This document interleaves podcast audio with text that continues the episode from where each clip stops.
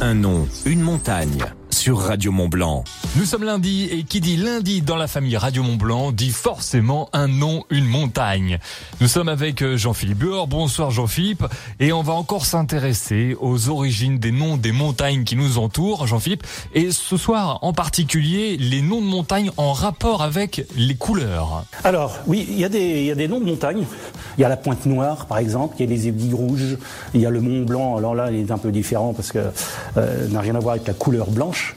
Euh, il y a l'aiguille verte, mais il y a l'aiguille verte du Chinaillon, par exemple. Alors pourquoi? En fait, certaines montagnes ont un adjectif de couleur. Mais il n'y a que quatre couleurs. Hein. Il n'y a pas de montagne violette, euh, ni de montagne orange, ni de montagne bleue. Il y a quatre couleurs qui sont le noir, le vert, le blanc et le rouge qu'on retrouve dans les, les noms. Alors, euh, contrairement à ce qu'on pourrait penser, le contraire de noir, ce n'est pas blanc, mais c'est vert. Pourquoi? Parce qu'on donnait le nom noir aux montagnes sur lesquelles on trouvait des sapins et des épicéas. Pourquoi? Parce que l'hiver, quand il a neigé, euh, eh bien, comme on sait, les, épicéas, les sapins, enfin tous les conifères, gardent, ont des feuilles persistantes, donc gardent leur feuillage.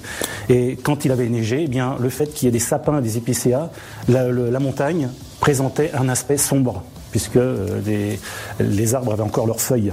Et contrairement au vert, où là, ce sont des montagnes sur lesquelles on trouvait des chênes ou des noisetiers ou des châtaigniers qui, comme on le sait, perdent euh, leurs feuilles. Donc euh, bah, l'hiver, la montagne était blanche, et par contre au printemps, elle prenait une jolie couleur verte quand les, feuilles repoussaient.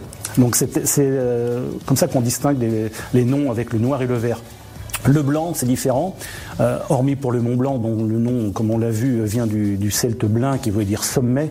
le, nom est arrivé beaucoup plus tard, le nom blanc. Mais blanc en général, c'est simplement parce que c'était des montagnes qui gardaient des neiges éternelles. On gardait leur neige très très longtemps.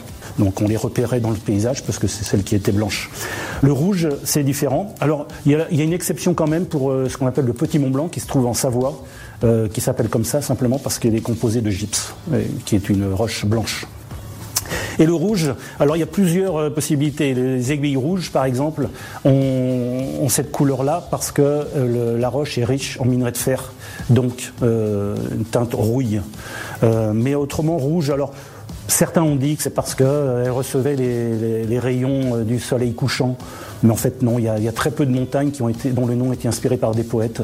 Mais en fait, le mot rouge vient plutôt d'une mauvaise traduction d'un mot patois qui était Rotse, qui veut simplement dire rocher. Et de Rotse, on est passé à, à Ross. Il y a d'ailleurs la montagne des Rosses. Et puis après, à Rousse, donc euh, les grandes rousses. Et puis de Rousse, on est passé à Roux et à Rouge. Voilà, donc la, la couleur rouge provient essentiellement d'une mauvaise traduction d'un mot patois Rotse. Voilà les quatre couleurs de nos montagnes. Merci Jean-Philippe. Un nom, une montagne à retrouver en podcast vidéo sur la page Facebook de Radio Mont Blanc et en podcast sur radiomontblanc.fr. Un nom, une montagne sur Radio Mont Blanc.